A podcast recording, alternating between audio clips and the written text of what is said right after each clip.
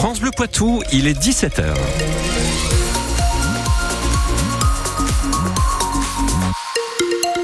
Avant de retrouver Baudouin Coulange pour les informations, un petit point sur la météo. Nous avons euh, les vigilances toujours jaunes pour les phénomènes crus sur les Deux-Sèvres et sur la Vienne aujourd'hui et demain. Alors on a eu quelques éclaircies euh, ce matin. Effectivement, vous avez vu que le ciel est devenu gris, les averses sont de retour. On fait le point euh, complet après le journal. Baudouin Calange pour euh, les euh, infos au Sénat. Le débat autour de l'inscription de l'interruption volontaire de grossesse dans la Constitution a débuté il y a une demi-heure. Oui, le texte largement approuvé à l'Assemblée nationale doit être voté dans les mêmes termes par les sénateurs, sauf que des élus de droite et du centre ont fait part de leur réticence, ce qui laisse planer le doute euh, sur l'issue du vote. Anne-Cécile Maillefer, présidente de la Fondation des femmes, rappelle que les Français sont à 86% favorables à cette inscription le fait que ce soit reconnu comme un droit fondamental, même si ça ne change pas le quotidien des femmes aujourd'hui, c'est quand même extrêmement important. Et puis ensuite, on a vu ce qui s'est passé dans d'autres pays. En réalité, le mettre dans la Constitution, c'est quand même une garantie supplémentaire. Et, et preuve en est que certains aujourd'hui des amendements qui sont proposés par certains sénateurs, c'est justement d'enlever le mot garantie euh, dans, dans le, le, texte qui est proposé. Donc on voit bien que euh, en réalité, si ce texte passe, il sera un peu plus mmh. garanti puisque ceux qui s'y opposent Et sachez que deux de nos trois sénateurs affirment pour leur part qu'ils voteront pour. Ce soir, il s'agit de Philippe Mouillet et Bruno Belin, tous deux du Parti des Républicains.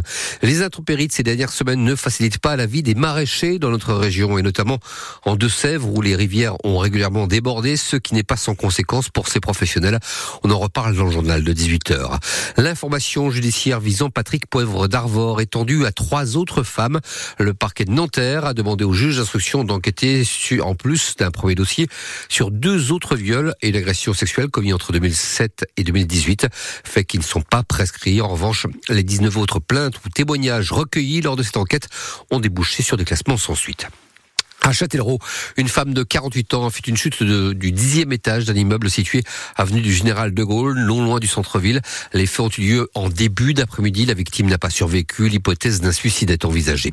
À Poitiers, les habitants d'une résidence équidome dans le quartier de Beaulieu n'en peuvent plus d'attendre, attendre que la panne qui affecte le système de chauffage au sol de leur appartement soit réparée.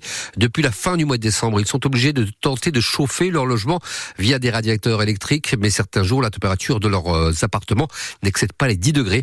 Le bailleur social et la société mise en cause promettent de résoudre cette situation d'ici à la fin de semaine.